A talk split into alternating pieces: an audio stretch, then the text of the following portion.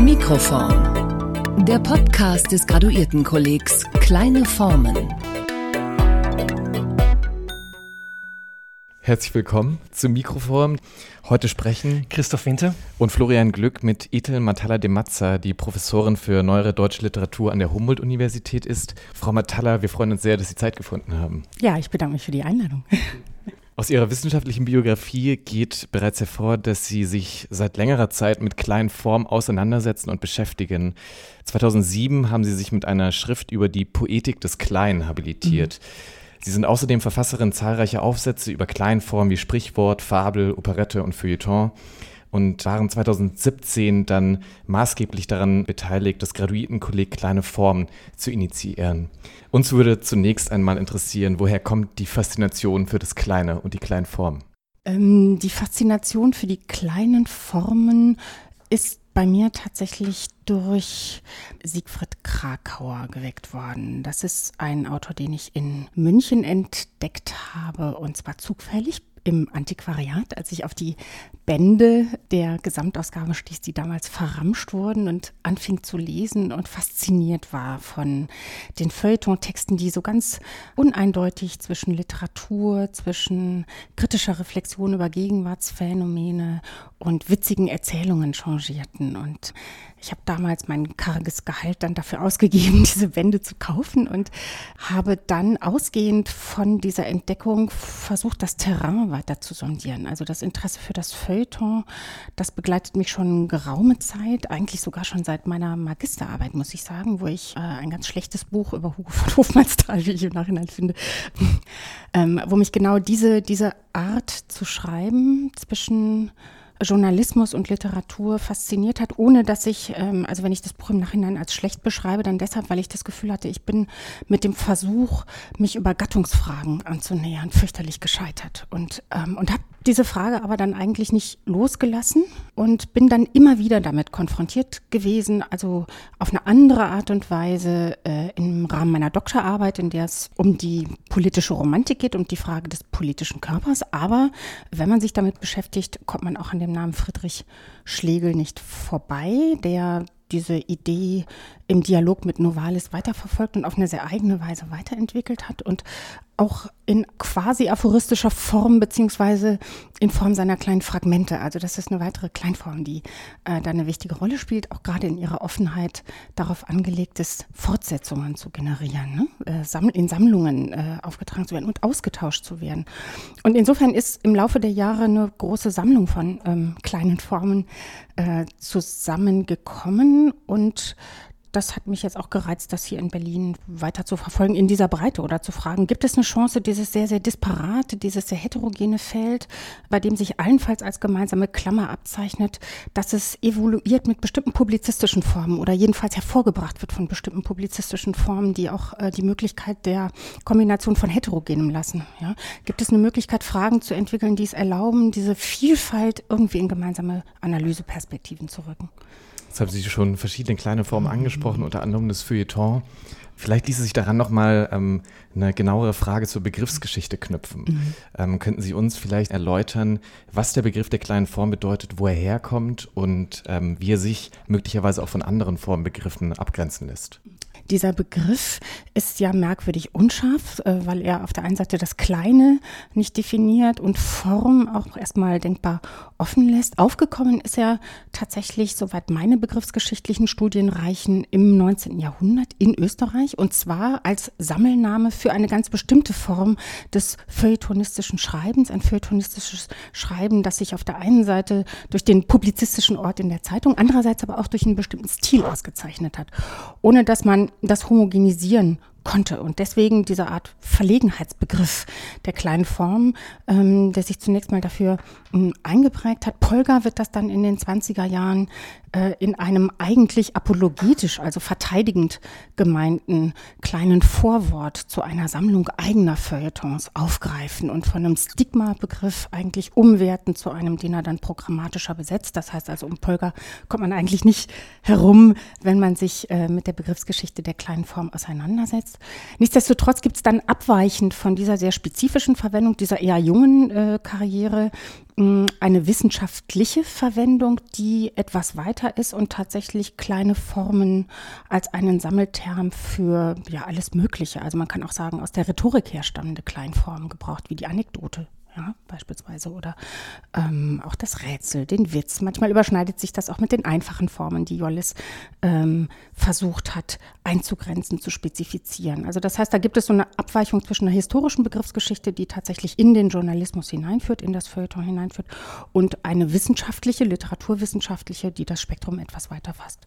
Ich würde in diesem Zusammenhang noch äh, eine Frage interessieren, die Sie selbst einmal in einem anderen Zusammenhang gestellt haben, nämlich schreiben Sie die kleinen Formen klein oder groß? Also ich schreibe kleine Formen ähm, klein, also das kleine, klein, äh, und zwar um äh, damit dem Eindruck oder der Hoffnung entgegenzusteuern, man würde mit der kleinen Form eine ganz bestimmte definitorisch eingrenzbare Kleinform meinen. Ja? Also das heißt, kleine Formen als Sammelbegriff für eine Vielfalt von Formen, bei denen jeweils zu präzisieren wäre, was genau das Kleine an ihnen ausmacht. Ähm, das verträgt nicht die Großschreibung des Begriffs klein, die äh, einen anderen Grad von Terminologisierung und das heißt auch von Abgrenzbarkeit voraussetzt. Äh, wir wollen auf verschiedene kleine äh, Formen zu sprechen kommen. Ähm, bevor wir auf das Feuilleton eingehen, möchten wir auf eine eher didaktische Form zu sprechen kommen, nämlich die Fabel. Und äh, mit der Fabel haben sie sich unter anderem in einem Aufsatz aus dem Jahr 2013 beschäftigt, der den Titel trägt Offene Magazine des Erfahrungswissens, Sprichwörter, Fabeln und Exempel. Und in ihrem Aufsatz gehen sie unter anderem auf Lessing ein, der die Fabel einmal selbst als, ähm, Zitat, Exempel der praktischen Sittenlehre bezeichnet hat.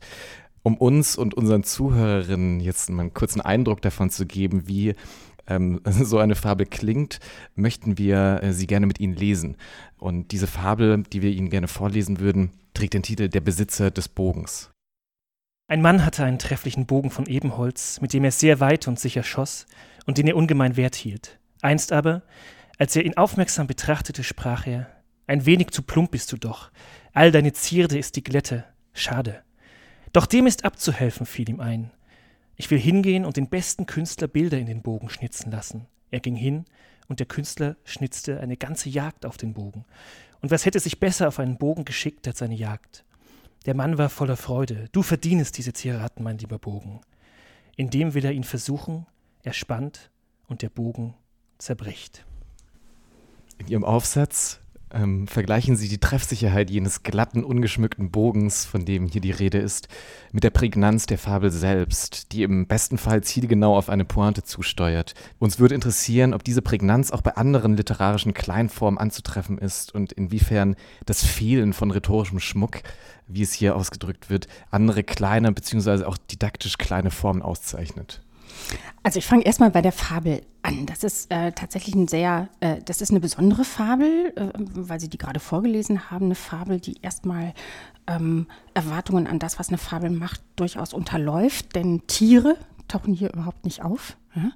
Ähm, Lessing macht auch etwas nicht, was bei Fabeln sonst üblich ist. Das ist nämlich eigentlich ein ganz bestimmtes Reservoir von Wandergeschichten schon seit der Antike in das man immer wieder greift und die Geschichten neu erzählt mit etwas anderen Pointen und dann aber vor allen Dingen eine Moral von der Geschichte noch einmal anhängt, um deutlich zu machen, welche Lehre daraus zu ziehen ist. Ne? Das ist der Sinn der didaktischen Form, dass das Erzählen kein Selbstzweck ist, sondern dass hier auch ein Beispiel gegeben wird, dem eine Moralisatio folgt. Also, wie haben Sie das vorhin mit Lessing genannt, ne? Exempel der praktischen Sittenlehre. Also das heißt, ähm, man soll etwas mitnehmen aus der Geschichte und ähm, sich als Verhaltensregel oder als Klugheitsregel, als Erfahrungsregel zu eigen machen. Ähm, das alles hm, macht diese Fabel hier, wenn überhaupt, dann auf eine sehr komplizierte, vermittelte Weise, weil es eigentlich eine Fabel über die Fabel ist oder genauer eine Fabel über die Poetik der Fabel. Ne? Denn es wird hier ein Bild gebraucht, der Bogen. Ja? Dieser Bogen soll geschmückt werden und unter dem Schmück verliert er seine Funktionalität.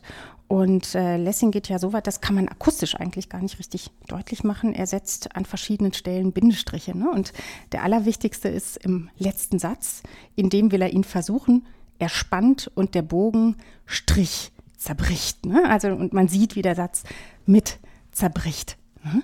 Ja, also das heißt, hier wird ein, ein Bild gefunden, ein Ideal von Treffsicherheit durch das Bild des Bogens äh, formuliert und gleichzeitig aber gezeigt, wie man äh, durch ein Überfrachten dieses Bogens genau sein Ziel verfehlt und damit die Fabel verdirbt. Ne? Das ist der Transfer, der zu leiten ist. Also eigentlich eine Fabel, die auf den Fabelschreiber zielt, als auf das Publikum, das man normalerweise mit einfachen Geschichten belehrt, auch mit der Annahme, dass Komplexeres den Verstand überfordert. Also könnte man in dem Zusammenhang von einer gewissen Performativität der Fabel sprechen. Ja, ja, also Performativität insofern, als sie an sich selber vorführt, ne, was, sie, was sie als Lektion, als Regel mitgeben möchte, ne, nämlich das Zerbrechen, das Auseinanderbrechen, das dysfunktional werden, ja.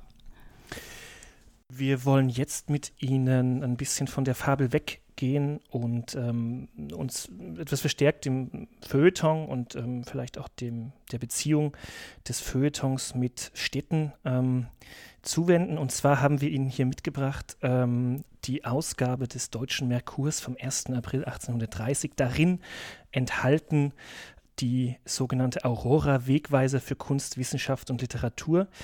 Ähm, in der ersten Ausgabe mit der äh, Verlagsankündigung, die ich jetzt einmal noch kurz vorlesen möchte. Und zwar Zitat. Vielfache Wünsche von allen Seiten geäußert, man möge den politischen Teil, den belletristischen täglich zugeben, haben die Redaktion und die Verlagshandlung zu dem Entschluss bewogen, die Aurora als Feuilleton dem Merkur einzuverleiben.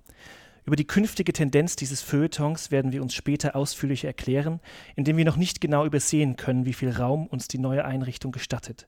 Auf jeden Fall werden Wissenschaft und Kunst unser Hauptaugenmerk bleiben, das Theater werden wir auch nicht ganz aus den Blicken verlieren und überhaupt unserer friedfertigen und furchtlosen Stellung treu bleiben. Gezeichnet die Redaktion. Frau Mantala, uns interessiert, äh, inwiefern kündigt sich hier schon an, was den späteren journalistischen und wissenschaftlichen Diskurs rund äh, um das Feuilleton bestimmen wird? Naja, zum einen ist, äh, glaube ich, an der Ankündigung wichtig, dass die, das Feuilleton hier klar vom politischen Teil abgegrenzt wird. Und diese Abgrenzung äh, ist optisch auf den Zeitungsseiten ja auch nochmal eigens hervorgehoben, dadurch, dass ein Strich die Seiten unterteilt, und zwar schon die erste Titelseite. Also wir sind es heute gewöhnt, dass das Feuilleton eigentlich so etwas weiter hinten in der Zeitung rangiert und dann aber so ein eigenes, ne, ein eigenes Buch, sagen die Journalisten wohl, äh, dafür reserviert wird oder wenigstens einige Seiten davon. Das war früher nicht so, sondern das Feuilleton stand buchstäblich quer zu den anderen Berichten, insofern als es sich unter dem Strich, unter diesem Strich, den ich eben erwähnt habe, einrichten musste. Aber damit war auch klar, es war an das untere Ende der Seite gedrängt und damit klar von einem Hauptteil abgehoben, als Nebensache ausgewiesen. Und was hier an dieser Ankündigung des Deutschen Merkur noch interessant ist, ist, dass die Redaktion hier einem Publikumswunsch Ausdruck verleiht. Ne? Also das heißt in gewisser Weise hier reagiert auf äh, eine Erwartung, auf ein Bedürfnis, das seitens der Leser herangetragen wird und ähm, dem man jetzt entspricht. Äh, interessant ist es auch, dass es heißt, über die künftige Tendenz dieses Feuilletons werden wir uns später ausführlich erklären, indem wir noch nicht genau übersehen können, wie viel Raum uns die neue Einrichtung gestattet. Ja, ähm, das ist ja auch erstmal eine sehr vorsichtige Formulierung. Ähm, eine Formulierung, die zeigt, also man guckt erstmal, wie das Ganze sich entwickelt. Es gibt eine gewisse Zurückhaltung seitens der Redaktion, dem von vornherein einen zu kleinen Raum beizumessen. Andererseits aber offensichtlich doch auch einen gewissen Vorbehalt, ähm, wie das in der Zeitung zu platzieren sei und ob man möglicherweise damit auch einen zu großen eine zu große Konzession an Geschmack macht und damit einen Standard, also bestimmte journalistische Standards verrät. Das ist übrigens was, was in der deutschen Diskussion tatsächlich häufiger begegnet, denn das Feuilleton, sagt der Name schon, kommt nicht aus Deutschland, sondern ist zunächst mal ein Produkt der französischen Presse, genauer gesagt sogar der französischen Revolutionspresse. Ja.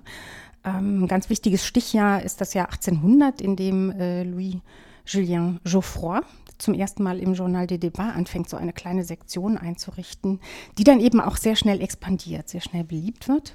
Und dann in den 30er Jahren, allerdings ein bisschen später als hier äh, der Merkur sich entscheidet, so ein eigenes Feuilleton ähm, einzurichten, dann nochmal einen ganz wichtigen Aufschwung nimmt, weil die Sektion ähm, bedingt durch Blätter, die neu aufkommen und die den Abopreis erstmal drücken und versuchen, das, was sie an Abonnements weniger einnehmen, durch eine Steigerung der Leser ja, wieder einzufahren. Und das machen diese Feuilletons, indem sie einen ganz bestimmten Köder auswerfen, nämlich Fortsetzungsromane. Also das heißt, eine große Form ne, stückweise zu verabreichen und äh, die Leserschaft quasi an der eigenen Neugierde durch Cliffhanger immer wieder bei der Stange zu halten und zur Verlängerung des Abonnements äh, zu verleiten. Und das ist etwas, was ähm, von vielen Deutschen, heute würde man sagen Qualitätsblättern, skeptisch beäugt wird als ein, ähm, als ein nicht ganz seriöses Verfahren, hier Ökonomie ja, und journalistische Gehalte miteinander zu verquicken.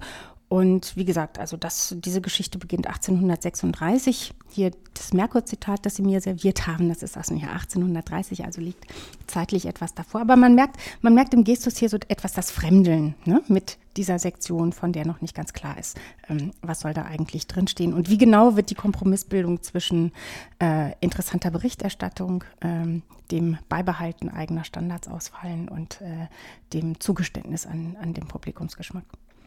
Sie sprachen gerade ähm, von zwei Sachen, nämlich zum einen, wie ähm, völlig richtig äh, diese äh, Ankündigung der Redaktion ja ähm, hervorhebt, dass es ähm, der von vielen Seiten geäußerte Wunsch ist und zum mhm. anderen sprechen Sie von äh, den Fortsetzungsromanen, die dazu dienen sollen, ähm, die Zeitung weiter zu verkaufen.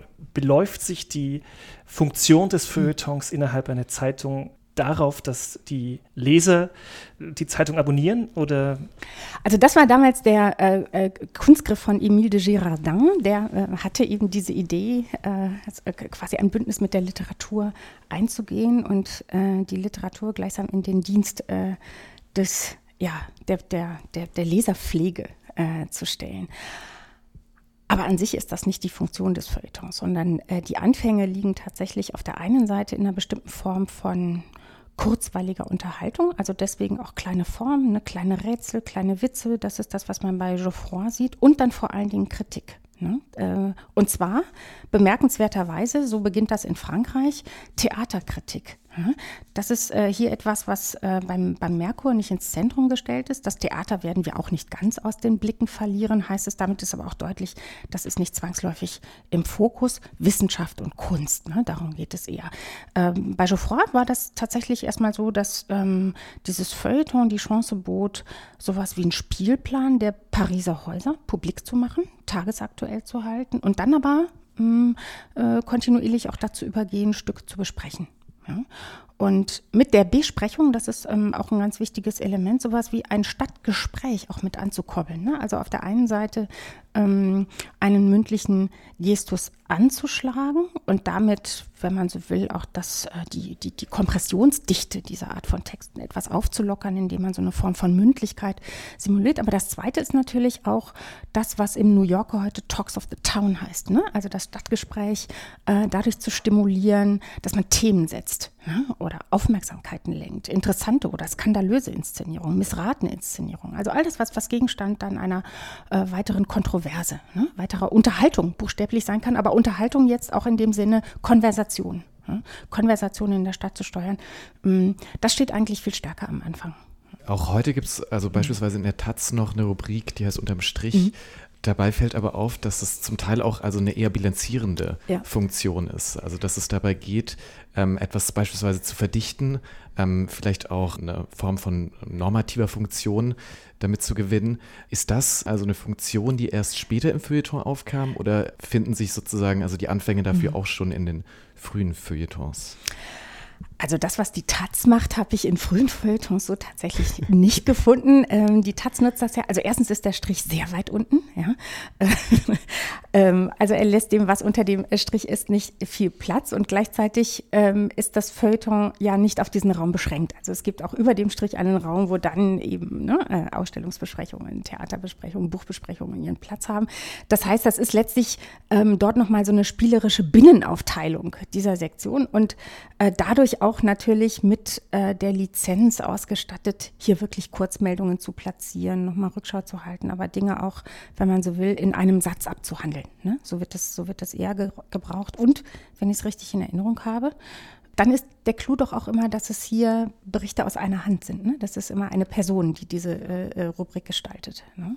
Also das ist auch eine Besonderheit, denn das ähm, war in den früheren Feuilletons nicht zwangsläufig so. Bei Geoffroy schon, der hat äh, diese, diese Sektion profiliert, allerdings auch nicht notwendigerweise dadurch, dass er ihr eine Handschrift gegeben hat, sondern vieles erstmal anonym publiziert hat. Ne? Ephemerie, da gibt es Gattungen, die kennt man heute gar nicht mehr. Aber da ist die Frage der Autorschaft, wer schreibt, wer selegiert, auch gar nicht so wichtig, sondern ähm, das ist so ein Allerlei für die Leserschaft mit der Einladung, ne? sich ähm, aus diesem bunt vermischten hier etwas auf, auszusuchen, was der eigenen Unterhaltung dient. Sie sprachen es ja gerade schon mit dem Wort Stadtgespräch an. Ähm, es ließe sich konstatieren, dass ähm, die kleine Form oder das Feuilleton aufs engste mit metropolitaner Kultur, mit ähm, Urbanisierungsprozessen verbunden ist. Und dazu die Frage, in welchem Zusammenhang stehen die kleine Form und die große Stadt? Ja, also ähm, ist völlig richtig. Äh, Günther Österle hat mal die, äh, wie ich finde, sehr treffende Formulierung geprägt, dass man, äh, dass im 19. Jahrhundert nur die Stadt wirklich den Namen Metropole verdient, die ein Feuilleton hat. Ähm, da ist insofern etwas dran, als tatsächlich ähm, auch hier wieder Paris so ein bestimmtes Paradigma dafür ist, das, was in der Stadt geschieht und das, was an Neuem geschieht. Ne? Also eine Stadt, die im Umbau begriffen ist, eine Stadt, deren Theater expandieren, eine Stadt aber auch, ähm, die ähm, also deswegen ist Paris dafür so wichtig, die in den 50er Jahren durch ihren Umbau, ja, selber ein Spektakel eigener Art bietet und damit Beobachtungsmöglichkeiten vervielfältigt, also ein Typentheater auf der Straße eigentlich ne, äh, äh, beobachtbar macht bis hin zu Gestalten wie dem Dandy ne, äh, in den Passagen. Äh, Leute, die durch ihre Mode auffallen oder durch besonders schlechten Geschmack, ja? durch die Art und Weise, wie sie Verkehrsmittel gebrauchen. Ne? Also das heißt, der, der Stadtraum als ein Beobachtungsraum, als ein Raum auch, in dem sich Dinge verändern und in dem man der Moderne zusehen kann, ne? wie sie sich buchstäblich Bahn bricht und Raum verschafft. Das ist etwas, was vom Feuilleton von Anfang an mit begleitet wird. Und zwar mh, mm, aus zwei Gründen. Also ich würde sagen, einerseits aus einer gewissen Not heraus, denn die Glanzzeit des Feuilletons in den 30er und 40er Jahren ist auch eine, wo die Zensurbestimmungen verschärft werden. Und das heißt, wo das, was Sie vorhin hier am Merkur schon beobachtet haben, man zieht sich ne, äh, man auf das Belletristische zurück und lässt das Politische außen vor. Das ist in gewisser Weise Gebot von außen. Und das führt aber dazu, dass sich dann ne, die Themen verlagern auf das, was vermeintlich unpolitisch ist, in dem Sinne, dass es erstmal die Gesellschaft betrifft, eine Gesellschaft, die im Wandel begriffen ist und die jetzt plötzlich zum Thema eigener Art wird. Und die kann man natürlich am besten in der Großstadt beobachten. Ne? Also deswegen gibt es da so eine enge mitlaufende Konjunktion, ja? so ein Konnex zwischen äh, der Entwicklung des Feuilletons und den unterschiedlichen Schreibweisen und einer Veränderung der Stadt in dem Sinne, dass sich hier Modernisierungsprozesse beobachten lassen in den Umgestaltungen, die, die da Platz greifen. Wird die Stadt durch die kleine Form, durch das Feuilleton mhm. anders erfahrbar, als sie es vielleicht vorher gewesen ist? Ja, das wird sie auch deshalb, weil ähm, Metropole auch heißt, man hat es zu tun mit einer wachsenden, mit einer expandierenden Stadt, die man synoptisch als ein, äh, sowohl als ein Besucher als auch ein Bewohner gar nicht mehr äh, als Totale erfassen kann. Und da hilft das Feuilleton natürlich auch bei der Kartografie. Das heißt, es ähm, lotet aus, wo gibt es etwas zu sehen, äh, wo gibt es etwas Neues zu sehen, was ist sehenswert. Ähm, und äh, das Feuilleton beginnt an der Stelle auch sehr früh. Also deswegen hat es sich ähm, zu so einem Instrument der modernen Diagnostik natürlich auch mitentwickelt, ähm, das zu verknüpfen mit bestimmten Verfallsdiagnosen. Also das heißt auch mit zu verzeichnen, was es nicht mehr gibt, was vom Aussterben bedroht ist, was seine Zeit gehabt hat. Ne? Also das heißt, äh, moderne auch an dem ablesbar zu machen, was sie vernichtet ist im Feuilleton seine, sein eigenes Verfallsdatum eingeschrieben. Das Feuilleton nutzt auf jeden Fall die Möglichkeit des periodischen Erscheinens äh, des, des Mediums, in dem es zirkuliert, um permanent auch Revisionen ne, von eigenen Thesen vorzunehmen und mit der Zeit zu gehen, dadurch, dass man die Flüchtigkeit des Mediums auch nutzt, um sich spezifischen Modephänomenen zuzuwenden, denen selber eine, von vornherein eine Halbwertszeit eingeschrieben ist. Also insofern ja, auf jeden Fall. Das heißt aber nicht, dass die Texte belanglos werden in dem Moment, wo sie ihre Aktualität verbraucht haben, sondern in der Retrospektive sind sie natürlich auch ein Explorationsraum für Schreibweisen, um dieser Flüchtigkeit gerecht zu werden, ne? für Wahrnehmungslenkungen, für eine bestimmte Form von Ästhetik, die ihre Kriterien eben nicht mehr oder nicht exklusiv an Fragen des Kunstschönen ausrichtet, sondern anerkennt, dass die größten Umbrüche der Wahrnehmung ja, äh, in einem Bereich jenseits der Kunst stattfinden und mit ganz besonderen Herausforderungen verknüpft sind. Walter Benjamin ist deswegen äh, ja auch eine ganz wichtige Referenz für jeden, der zum Feuilleton forscht, weil er genau das 19. Jahrhundert und speziell Paris als Hauptstadt des 19. Jahrhunderts, wie er genannt hat, ne, damit in Verbindung gebracht hat, dass hier Herausforderungen ne, für eine Ästhetik ja, in der Stadt entstehen durch Wahrnehmungsumbrüche, die nichts zu tun haben mit Paradigmenwechsel innerhalb der Kunst, sondern mit bestimmten Schockerfahrungen, die man nur und erst macht ja, durch eine bestimmte Fortbewegung in der Masse und durch eine bestimmte Art für ein Massenpublikum Aufmerksamkeiten neu zu verteilen.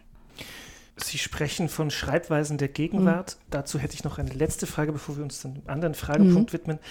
Ähm, bedingt das Format die Schreibweise oder äußert sich die Schreibweise der Gegenwart in einem bestimmten Format? Ähm, das ist eine gute und gar nicht so leicht äh, zu beantwortende Frage. Also ähm, ich, ich, ich denke, dass beides richtig ist, dass das Feuilleton sich zunächst einmal einrichten muss in einem peripheren Raum, der ihm zugewiesen wird durch, diese, äh, durch das begrenzte Spektrum unter dem Strich. Und dass dann aber der Clou darin besteht, ja, aus diesem Zwang, diesem äußeren Zwang zur Beschränkung etwas zu machen, nämlich eine eigene Form von Mikrologie, so könnte man das nennen. Ne? Eine Beobachtung von Kleinigkeiten, von Details, von Dingen, die von vornherein ne, als Splitter, als Realitätssplitter, als, als Tatsachen, ähm, äh, kontextfreie Tatsachen zunächst mal aufgegriffen werden, daraus etwas zu gewinnen, was über das Detail hinausgeht und über es, es erlaubt, ne, an einem Beispiel äh, ähm, einen größeren Zusammenhang in den Blick zu nehmen. Mhm. Wir möchten mit Ihnen jetzt gerne über äh, so einen kurzen Exkurs äh, in die Feuilleton-Forschung machen. Und zwar könnte man mit äh, äh, im Hinblick auf den auch in der Zeit des Nationalsozialismus wirken und sich mitunter explizit antisemitisch äußernden Feuilleton-Forscher Wilmund Hake konstatieren, dass das Feuilleton, das, wie Sie auch schon mhm. sagen, explizit nicht der Ort für politische Inhalte sein soll, selbst zum Politikum wird oder wurde. Wie kam es dazu? Also Hake ist insofern eine ambivalente Figur, als er auf der einen Seite eine große Faszination für das Feuilleton hat und es gleichzeitig aber als ein Genre begreift, das vor allen Dingen von jüdischen Autoren dominiert ist, und zwar, wie er das speziell im Nationalsozialismus, um äh, die Ideologie des Systems damit auch zu bedienen, zuspitzt, ne, zu seinem Nachteil jüdisch dominiert worden ist. Und das wiederum, äh, da greift er bestimmte Kritikpunkte auf, ja, die ähm, durchaus schon länger im Schwange sind. Jemand, der das zum Beispiel auch auf eine sehr pointierte, geradezu ätzende Weise zugespitzt hat, ist Karl Kraus. Ja, in äh, seinem Aufsatz Heine und die Folgen. Wobei Heine äh, dieses Argument nicht antisemitisch gebraucht, sondern antifranzösisch. Ne? Also für ihn ist Heine derjenige, der in die deutsche Literatur die Franzosenkrankheit eingeschleppt hat, so nennt er das. Ja? Und äh, dann kommen alle möglichen Polemiken. Ne? Die Verschweinung der Information durch das Ornament. Äh, viele dieser, dieser Angriffe haben ja selber auch so eine aphoristische Qualität entwickelt. Kraus hat übrigens auch vieles von dem, was er in diesem Aufsatz erst verwendet, schon mal aphoristisch vorgetestet in der Fackel, indem er äh, die Bonmots dort schon mal verstreut über verschiedene kleine Sektionen publiziert hat und dann ähm, in dem Heine-Aufsatz sozusagen noch ein zweites Mal, ein zweites Mal zum Zünden bringt. Aber insofern sind da bestimmte ähm, ähm, bestimmte Argumentationslinien schon vorgebahnt. Ne? Also dass hier, und zwar ähnlich äh, übrigens wie Lessing das am Beispiel des Bogens zeigt. Ne? Also dass hier ein Ornament, ein, ein Schmuck letztlich die Informationsqualität überwuchert und dass damit der journalistische Meldedienst, so nennt Kraus das, ja, ähm, als eine Aufgabe aus dem Blick rückt, dass also genuine Aufgaben des Journalismus veruntreut werden und stattdessen am falschen Ort ne, äh, gewissermaßen Lipizzaner Künste der Stilistik ausprobiert werden, auf Kosten, ne, auf Kosten äh, eines Informationsgehalts. Und das ist Karl Kraus zuwider. Und deswegen äh, wird eingefordert eine strikte Trennung, ne? die Kunst da, wo sie am Platz ist in der Literatur. Und die ähm, Presse soll sich gefälligst auf ihr Amt des Nachrichtenübermittelns konzentrieren. Und damit sind bestimmte Argumentationslinien vorgebahnt, die sich dann wiederum mit anderen Klischees, das Antisemitische hatte ich erwähnt, verschwistern können. Und Hake nutzt das auf eine sehr perfide Weise aus und ist aber gleichzeitig bestrebt, eine eigene Geschichte des Feuilletons mit zu rekonstruieren, wo dann in gewisser Weise der Autorenkanon arisch bereinigt wird. Eine Form, die dem Feuilleton nahesteht, ist der Essay. 1977 schreibt der Anekdotensammler und Feuilletonist Friedrich Bondi unter dem Pseudonym N.O. Scarpi, Zitat, der Essay wird über etwas und das Feuilleton anlässlich von etwas geschrieben. Zitat Ende. Würden Sie dieser Beschreibung zustimmen und können Sie die Bedeutung des Essays als literarische bzw. wissenschaftliche Kleinform näher erläutern? Also was ich da zunächst einmal heraushöre, äh, ist ein Versuch, so eine Art von Binnendifferenz innerhalb der kleinen Form aufzumachen und den Essay äh, in gewisser Weise ähm, philosophisch zu nobilitieren, um für die Diskriminierung, die Stigmatisierung des Feuilletons ein anderes Argument zu haben. Ne? Also das und ähm, ähm, das Argument könnte man mit Karl Schmidt so formulieren, der, das Feuilleton ist okkasionalistisch. Ne? Also das heißt, jedes, äh, jedes geringste Detail kann Anlass einer äh, einer kleinen Arabeske werden, ja? ähm, während der Essay sich dadurch adelt, dass er bestimmte Phänomene profund traktiert. Ja? Ähm, für die Geschichte des Essays stimmt das aber nicht. Das ist, glaube ich, eine Scheinevidenz, die dahergestellt wird. Dann äh, gehen wir weiter in den verschiedenen Funktionen der kleinen Form und vielleicht weg vom Feuilleton nun äh, zu einer anderen Funktion. Und zwar ist auffällig, ähm, das kam jetzt auch schon beim Feuilleton raus und bei der Frage der kleinen Form und ihrem Verhältnis zur Urbanität, dass ähm, kleine Formen immer auch also eine gewisse soziale Funktion mhm. Ähm, sie treten, so könnte man sagen, als Medien der Begegnung auf, schaffen soziale Räume oder fügen sich in soziale Räume ein. Dabei spielen kleine Formen aber nicht nur im öffentlichen Kontext mhm. eine Rolle, sondern gleichzeitig auch im privaten Raum. Ähm, Im Kolleg haben wir uns beispielsweise schon mit Kassibern, Billets und Visitenkarten beschäftigt, deren Eigenart gerade darin zu bestehen scheint, dass sie im Verborgenen zirkulieren. Und auf diese Zirkulation im Verborgenen würden wir gerne noch näher eingehen und fragen, ob man ähm, den Gestus des Kleinen als auch als Gestus des Verbergens beschreiben könnte. Ja, worauf Sie anspielen, ist natürlich, dass die äh, Kleinformen ähm, viel, viel eher dazu geeignet sind, auch ähm, sich zu verstecken ne? oder versteckt zu werden. Also weil sie auf das Billet eingegangen sind, ein kleiner Gruß zwischen Blumen oder in einem Präsent eingewickelt, ohne dass man ihn auf Anhieb entdeckt. Das ist natürlich wunderbar, also weil äh, das in einer ganz anderen Weise vor den Augen der Restöffentlichkeit geheim gehalten werden kann, als jetzt ein dickleibiger Roman.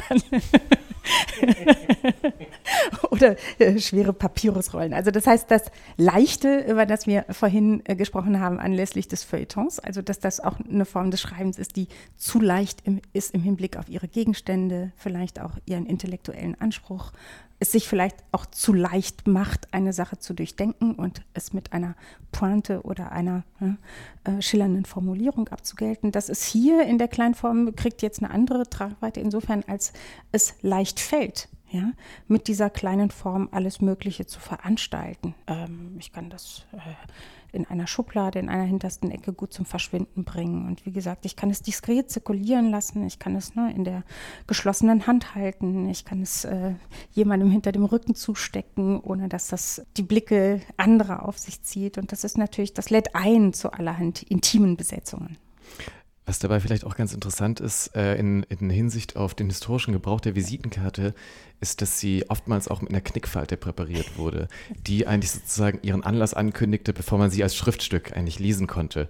Und davon ausgehend nochmal eine Frage nach der Mehrdimensionalität kleiner mhm. Formen. Also was passiert eigentlich, wenn Formen gefaltet, geknickt oder zerknüllt werden? Naja, Sie sprechen äh, jetzt über die Materialität der kleinen Form. Ne? Also die Tatsache, dass äh, die Form sich nicht nur auszeichnet durch das, was in ihr ausgesagt wird, sondern auch das Medium, in dem sie zirkuliert. Und das kann ich natürlich selber ne, mit, mit Botschaften aufladen, indem ich beispielsweise so eine Visitenkarte parfümiere oder Blümchen dabei stecke oder wie Sie sagten, falten ne? und dadurch auch einen bestimmten Eigensinn ausdrücke, indem ich mich gerade nicht am äh, orthodoxen, also am rechtwinkligen orientiere, sondern etwas Schräges eintrage und äh, damit so eine Spur von Individualität äh, dem auch verleihe. Also dem eine eigene Note geben, buchstäblich. Das muss keine Duftnote sein.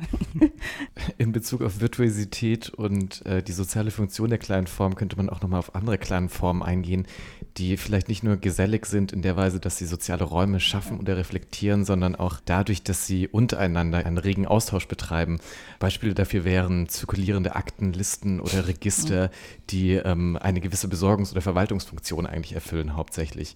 Ähm, dabei ist auffällig, dass sie nicht imposant in Erscheinung treten, sondern eher eine zurückgezogene Rolle spielen. Ließe sich hier vielleicht auch im theatralischen Sinne näher auf das Erscheinen, Abtreten und Auftreten kleiner Formen eingehen?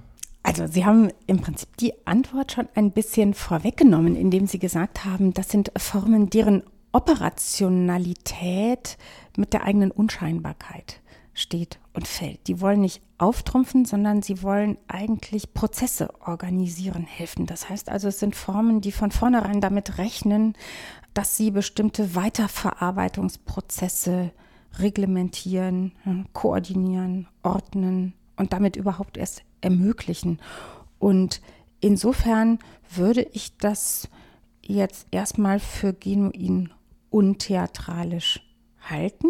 Ja, auf der einen Seite, also was die Formen selber angeht, gleichzeitig schaffen sie natürlich durch die Rigidität, mit der sie ein Formular ähm, organisieren, schaffen sie Auftrittsbedingungen für anderes, mal vorsichtig gesagt. Also das heißt für Daten, ja, für Daten, für eine, auch für eine bestimmte Reihenfolge. Ja? Also sie sind selber, sie sind selber unscheinbar, aber organisieren auf eine diskrete Weise, wie etwas anderes in Erscheinung treten kann und wann es in Erscheinung treten kann. Also bezüglich der Übertragung von mhm. Daten, die Sie jetzt gerade auch schon angedeutet haben, fällt auf, was auch äh, im Feuilleton vielleicht in einem ganz anderen Sinne auffällt, dass äh, die kleine Form auch auf gewisse Weise das Überraschende privilegiert. Mhm. Also etwas wird vor allem dann übertragen oder präsentiert, wenn es eine Neuigkeit oder eine Nachricht enthält. Ähm, könnte man daraus schließen, dass die kleine Form in einem besonderen Verhältnis zum Neuen steht, vielleicht zum Ereignishaften oder ähm, auch Transformationsprozessen? Ja, mit der Ergänzung, dass das etwas ist, was nicht nur dem Feuilleton natürlich eigen ist, sondern jeder Nachricht. Ne? Nachrichten definieren, äh, definieren sich als News ja nicht dadurch, dass sie wahr oder unwahr sind, sondern zunächst mal nur, dass sie sich als Neuigkeit zu etwas Altem verhalten. Und das, was alt ist, definiert das Medium selbst, insofern als das Alte eben das schon Gemeldete ist, an das eine Nachricht anschließt, ja, indem es sie revidiert oder aber ergänzt ne, aktualisiert.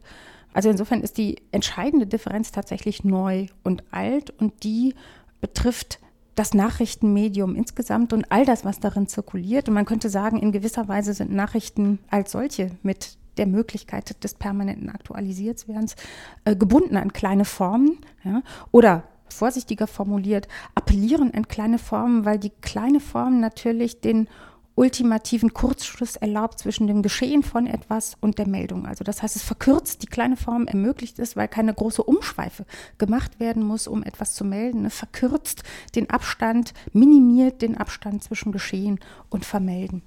Nun ist ja auch vielleicht noch mal ganz kurz im Rückblick auf das Feuilleton interessant, ähm, dass, glaube ich, auch Günter Österle mhm. in einem Aufsatz ähm, den Punkt stark macht, dass das die kleine Form also nicht nur von einem Ereignis berichtet, sondern zunehmend selbst zum Kulturereignis mhm. wurde.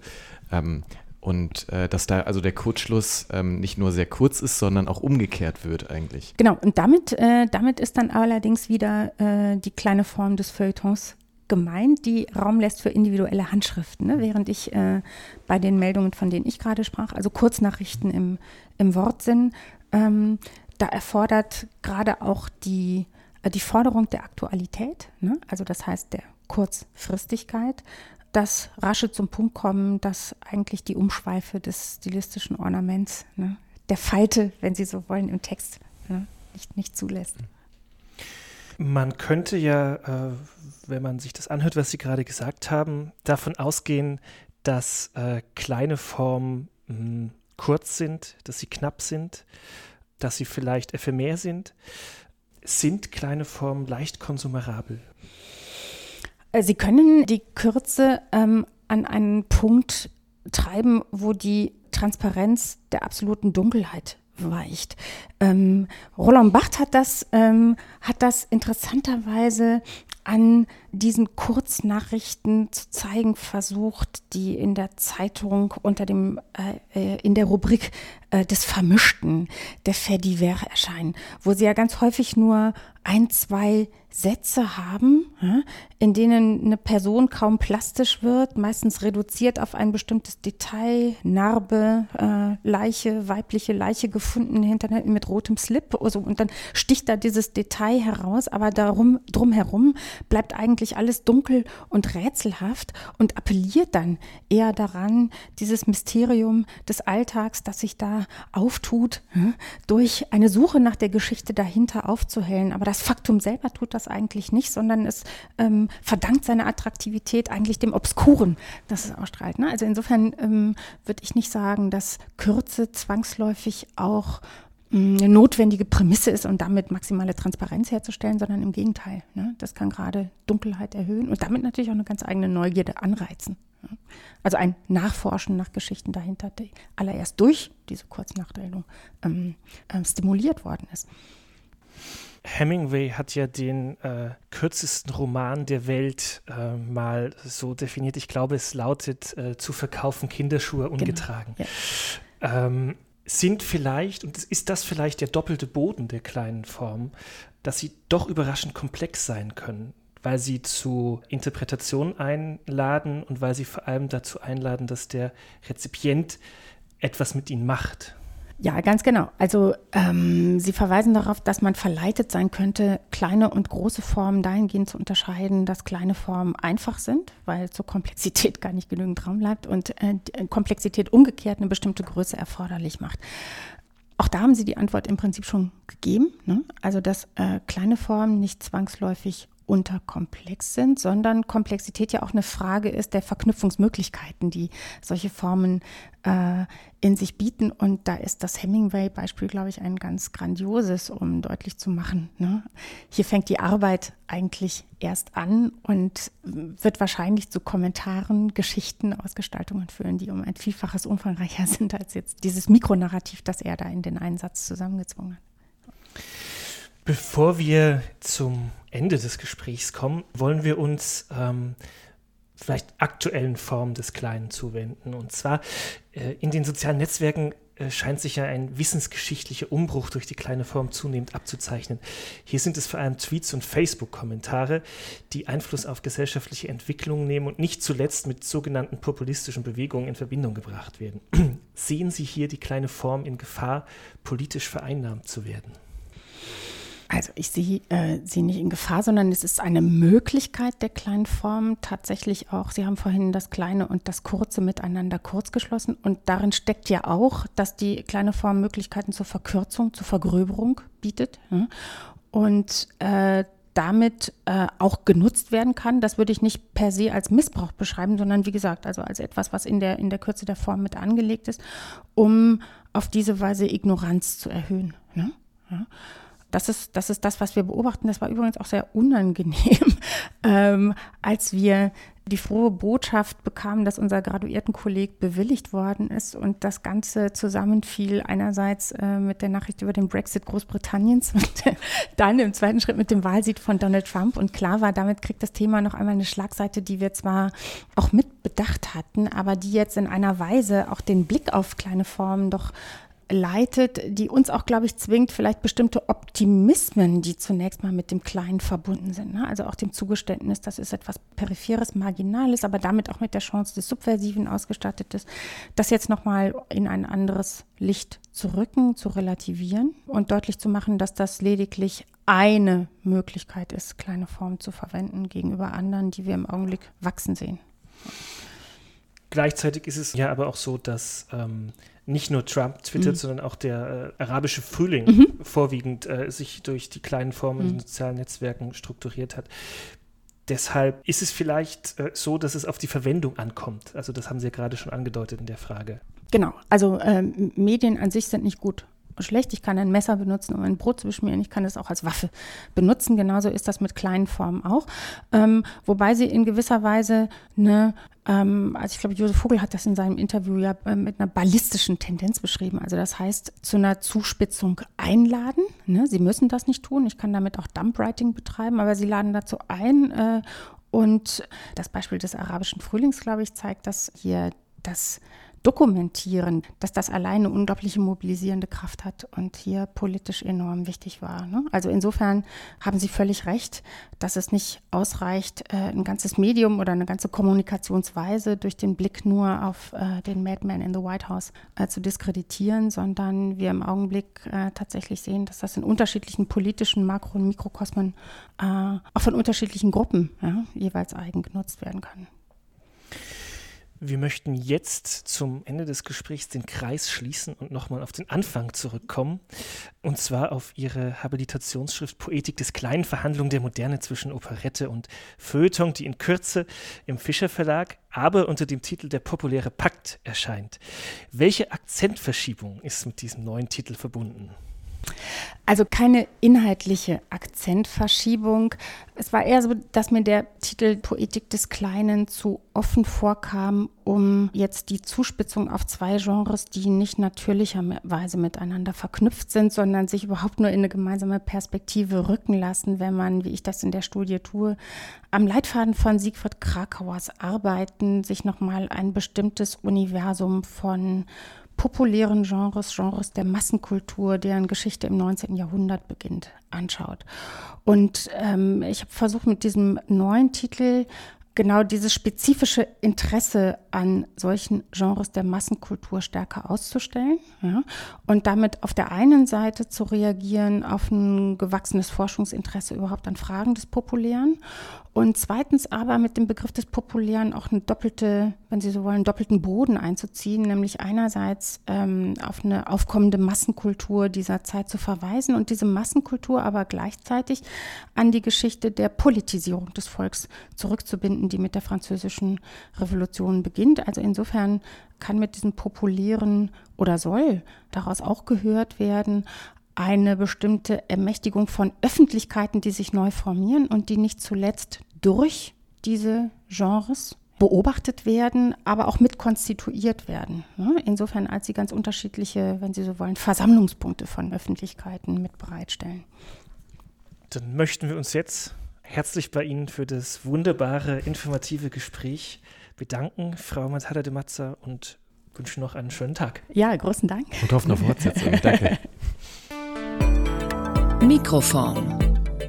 Der Podcast des Graduiertenkollegs. Literatur und Wissensgeschichte kleiner Formen.